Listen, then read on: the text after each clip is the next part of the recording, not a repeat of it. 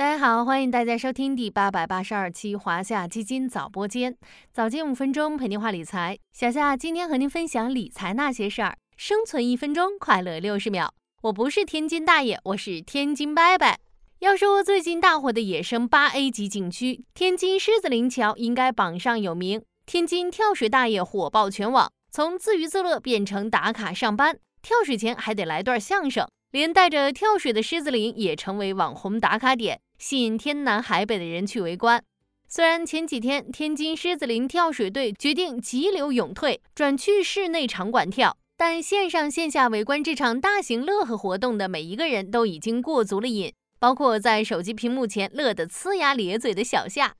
从上半年的淄博烧烤到下半年的天津跳水大爷，都红得有点不走寻常路。这些新晋网红打卡地背后都有哪些相同的地方？又蕴藏着哪些投资机遇？今天就跟小夏一起来听听吧。从淄博烧烤到天津大爷，大家有没有发现一个现象？那就是我国消费势能其实就蕴含在大家的日常生活之中。天津大爷们自己也没想到，他们跳水跳了几十年，到今年夏天突然就火遍全网。全国各地的游客赶去打卡，带动了周边美食旅游消费热度的持续高涨。来自抖音生活服务的数据显示，八月最后两周，狮子林桥周边美食订单环比增长百分之十三点三，酒店旅游订单环比增长百分之十六点三。不仅如此，天津几个著名景点的热度也在攀升，天津之眼打卡上涨百分之二十二点九，意大利风情街打卡增长百分之五十一点八。天津古文化街打卡也上涨百分之十三点一。随着打卡式旅游 City Walk 的爆火，线下旅游消费正在成为新的趋势。国家统计局数据显示，今年上半年消费整体仍处于温和复苏，报复性消费并未出现。消费支出增长比较快的领域普遍在线下，比如说上半年教育文化娱乐支出同比增长百分之十六点二，主要是线下文化娱乐消费场景持续快速恢复。交通支出增长百分之十二点九，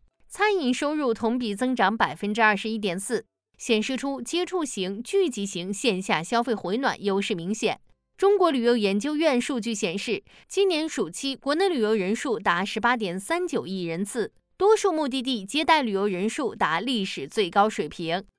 往后看，杭州亚运会、各地演唱会等等，带动出行需求持续释放。更重要的是，距离今年最后一个公众长假——中秋加国庆还有半个月时间，传统旅游旺季到来。今年加长版的国庆长假热度又会如何？有几组数据或许可以窥见一二。一看交通，根据携程大交通市场搜索指数显示，二零二三年国庆假期的境内机票搜索热度超过二零二二年同期百分之一百九十以上，恢复到二零一九年同期的百分之一百零四。买机票的人多了，机票价格也水涨船高。同城数据显示，中秋国庆假期出行的机票均价较五一假期上涨百分之十三。除了票价上浮外，出行半径变长也是机票均价上涨的重要原因。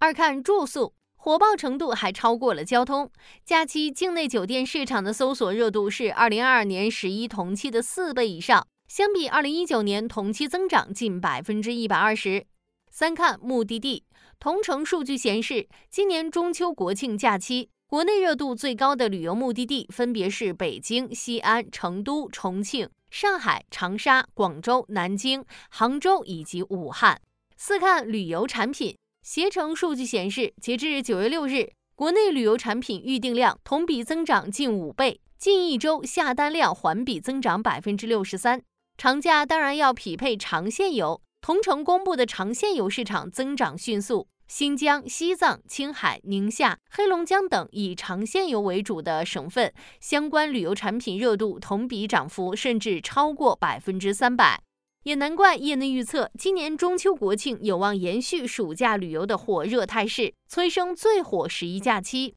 咱们常说，投资要学会从身边寻找机会。伴随旅游旺季来临，咱们又该如何从中寻找机会呢？小夏给大家总结了几个可以关注的板块：一是旅游出行产业链，伴随入境政策进一步宽松，旅游产品供给越来越丰富，长假期间境内游、出境游相关产业链有望继续受益。关注旅游复苏带来的相关公司业绩弹性。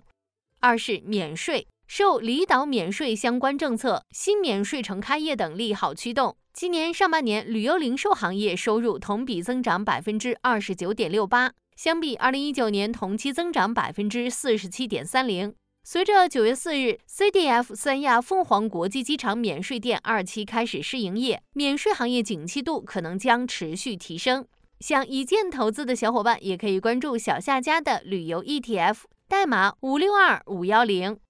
好了，今天的华夏基金早播间到这里就要结束了，感谢您的收听，我们下期再见。